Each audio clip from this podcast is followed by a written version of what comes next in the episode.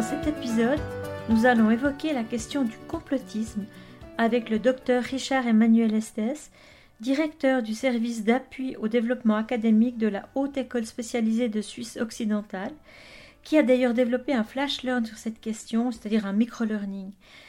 Bienvenue dans cet épisode.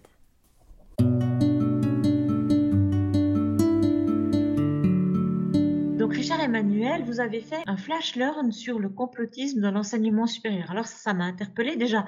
Un, c'est quoi le complotisme? Et, quel est le lien entre complotisme et enseignement supérieur et la raison de ce flash learn?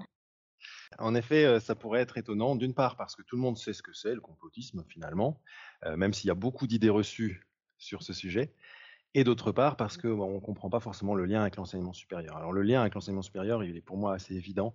Euh, notre mission dans l'enseignement supérieur, c'est pas seulement de développer des compétences chez les étudiants ou de leur permettre d'apprendre des connaissances, c'est aussi de leur permettre de comprendre le monde, d'avoir un esprit critique sur le monde, de comprendre des phénomènes comme le complotisme, d'éviter d'y tomber.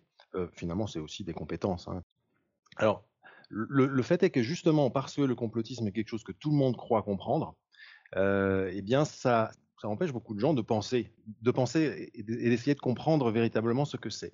Et quand on creuse le sujet, on se rend compte qu'il euh, faut probablement assez vite dépasser un certain nombre d'idées reçues, notamment sur les origines du complotisme parce que sa définition, elle est relativement partagée. Hein, ce qu'on sait peut-être pas, c'est que c'est quelque chose qui date d'assez longtemps. Hein. La, définition du complotisme, ou plutôt des théories du complot, date de 1945. C'est le philosophe des sciences Karl Popper qui a forgé ce concept pour désigner une hypothèse qui consiste à imputer la survenue de phénomènes sociaux ou politiques à l'action concertée et secrète d'un petit groupe de puissants supposés y trouver leur intérêt. Donc cette définition date de 1945. mais par contre, le phénomène, lui, il est extrêmement ancien. Et on a tendance à penser que c'est le reflet d'une inculture scientifique. On a très très vite fait de tomber dans ce qu'on appelle le modèle du déficit, le déficit modèle, qui consiste à dire que pour lutter contre le complotisme, il faut transmettre des connaissances de la culture scientifique, il faut enseigner, il faut éduquer les gens. Et on se rend compte que ça, ça fonctionne pas du tout. Donc on a une définition du complotisme, on se rend compte qu'il y, a beaucoup d'influence, on en a beaucoup parlé pendant la crise sanitaire. Euh, comment est-ce qu'on peut déjouer ce complotisme d'après vous? Mais D'abord en essayant de comprendre d'où il vient.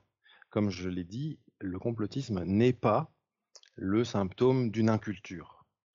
Euh, il y a d'ailleurs énormément de gens qui sont très cultivés et qui peuvent porter des thèses complotistes il faut regarder dans l'histoire l'émergence des phénomènes complotistes pour se rendre compte qu'ils ont très souvent accompagné des périodes de troubles sociaux, euh, des périodes d'incertitude, des périodes de complexité.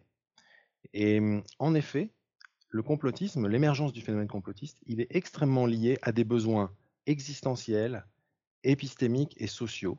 Ce sont les sociologues euh, qui définissent ces différents besoins. Existentiels au sens où il se développe dans des moments où des phénomènes se produisent qui rendent le monde incertain, euh, épistémique au sens où il se produit lorsque le monde devient très complexe et il y a une impression de perte de contrôle, et surtout dans des moments où les inégalités sociales s'accroissent. Et en fait, on a parfois tendance à croire que la Révolution française, par exemple, pourrait être la conséquence d'émergence de phénomènes complotistes, mais en fait, c'est très probablement le contraire. C'est-à-dire que c'est parce qu'il y a des inégalités sociales que des euh, événements politiques et sociaux tels que la Révolution française se sont produits.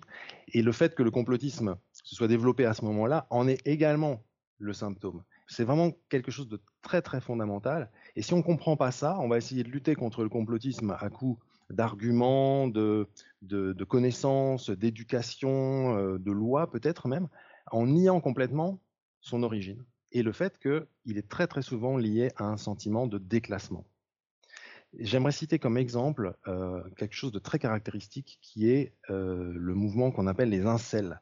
Les incels, c'est les involuntary celibates. C'est un mouvement d'hommes célibataires qui considèrent qu'ils euh, sont les victimes d'un complot visant à les réduire à la position de célibataire. On voit bien que c'est un sentiment de déclassement, en l'occurrence ici affectif, qui va générer ce type d'attitude.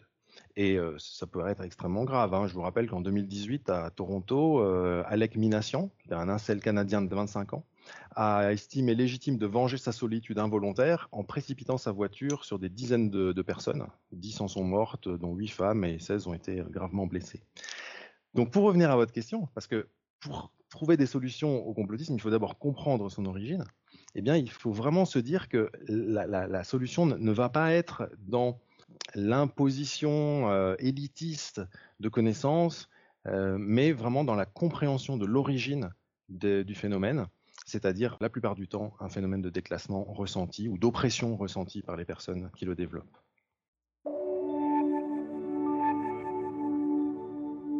Alors, d'où ma question suivante. Comment est-ce qu'on peut gérer finalement lorsqu'on a un étudiant qui est complotiste ou un collègue qui est complotiste sans rompre le lien? Parce que vous nous avez bien expliqué que ça servait à rien d'arriver avec des arguments pour essayer de les convaincre qu'ils avaient tort. Alors, comment gérer finalement dans notre contexte de travail lorsque des personnes développent ce type de théorie? Est-ce que vous avez quelques pistes à nous donner?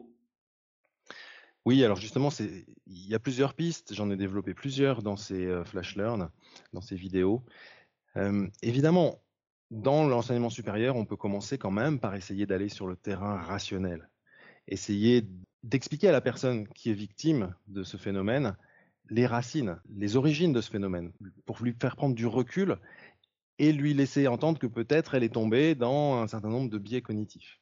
Ça fonctionne pas très très bien en général. Ça fonctionne toujours mieux que d'essayer d'amener des arguments d'autorité pour expliquer à la personne qu'elle se trompe complètement.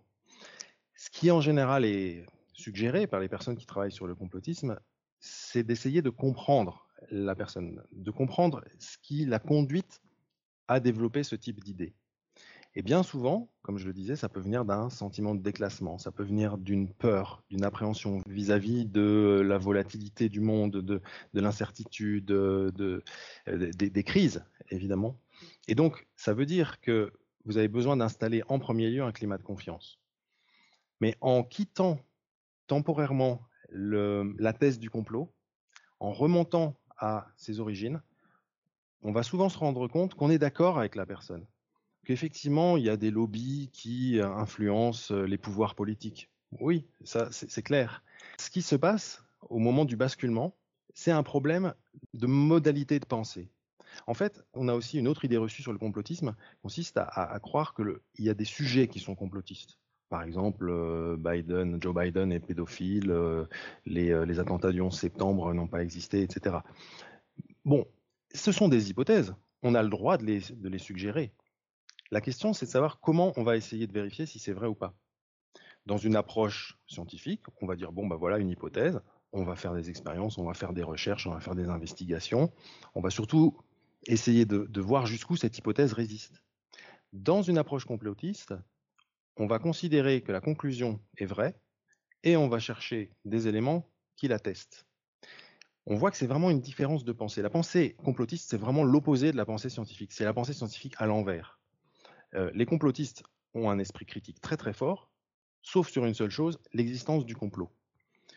Donc, l'existence du complot est posée, et puis ces personnes vont ensuite aller chercher des éléments qui étayent la thèse du complot. C'est vraiment le contraire de, la science. Et ce qui est très amusant, je vous parlais de Karl Popper tout à l'heure, c'est que le principal critère de scientificité sur lequel on peut s'appuyer maintenant pour savoir si une théorie est scientifique ou pas, eh bien c'est Karl Popper qui l'a défini. Il a appelé ça euh, la falsifiabilité euh, ou la réfutabilité. Et c'est tellement puissant que finalement, ça devient l'un des principaux critères pour décrire une théorie scientifique. Qu'est-ce que ça veut dire? Ça veut dire qu'une théorie scientifique euh, méritera ce qualificatif de scientifique, s'il est possible d'imaginer des expériences qui vont euh, essayer de mettre à l'épreuve l'hypothèse. Si on est capable de faire des expériences pour essayer de prouver qu'une théorie est fausse, alors elle est scientifique. ça, ça, demande une démarche intellectuelle un petit peu particulière, mais ça nous dit tout de suite quelque chose de très important sur le complotisme, c'est que comme le complotisme n'est pas réfutable, puisqu'on ne peut pas imaginer des expériences destinées à le mettre en doute, eh bien, il n'est pas scientifique. Donc, dans l'enseignement supérieur, les étudiants, les collègues, etc., on peut déjà commencer par les écouter, remonter à la racine de leur mal-être social, parce que c'est toujours le, signe d'un mal-être social, mais ensuite essayer de les orienter sur une démarche intellectuelle qui est euh, saine, plutôt que celle que je considère euh, un petit peu dévoyée, qui est euh, la, démarche intellectuelle complotiste. Alors concrètement, pour les enseignants qui nous écoutent, vous savez que le 90% des auditeurs de Pédagoscope sont des enseignants du supérieur. Peut-être un petit conseil, euh, un, petit truc à mettre en place pour euh, finalement essayer de déjouer les étudiants qui auraient tendance à avoir des théories complotistes? Eh bien, pour moi, euh, c'est un peu mon mantra, mais je crois qu'il est nécessaire, absolument nécessaire, d'éduquer à l'épistémologie. C'est peut-être un terme un petit peu jargonnant, mais l'épistémologie, c'est la philosophie des sciences, c'est l'étude de la manière dont la connaissance se produit. Euh, et, je crois qu'il est fondamental d'éduquer à ça parce que c'est ça qui permet d'éduquer au bon esprit critique, euh, à la démarche intellectuelle qui permet de, s'appuyer sur euh, des, critères de vérité qui sont solides. Un autre conseil, et je ne l'ai pas du tout évoqué, mais c'est absolument fondamental dans l'émergence des théories complotistes auxquelles on a assisté ces dernières années, hein, même avant la crise Covid, c'est le rôle du numérique. Il faut absolument enseigner à nos étudiants ou les aider à se défier des algorithmes numériques, leur faire comprendre ce que c'est qu'une bulle de filtre. Parce que beaucoup de gens croient que ce qu'ils voient sur leurs réseaux sociaux, c'est le reflet complet de la réalité. Alors que les algorithmes construisent des bulles de filtre qui donnent l'impression que toutes les personnes qui sont autour de nous pensent la même chose, alors que c'est absolument pas le cas.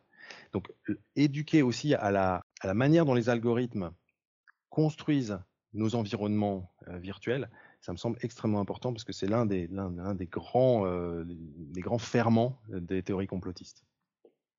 Alors le temps passe vite en votre compagnie, Richard Emmanuel. On est déjà au mot de la fin. Euh, le mot de la fin, eh bien, je dirais que on a souvent tendance à, évoquer la notion d'esprit critique comme arme absolue contre le, complotisme. Et je pense que ça fonctionne pas parce que, euh, par principe, les gens qui défendent des théories complotistes ont un esprit critique, mais un esprit critique extrêmement élevé. Et donc je me référerai simplement à ce que le, philosophe Alain disait, il faut douter, certes, mais aussi douter de son doute. Et là est le ferment de la démarche scientifique.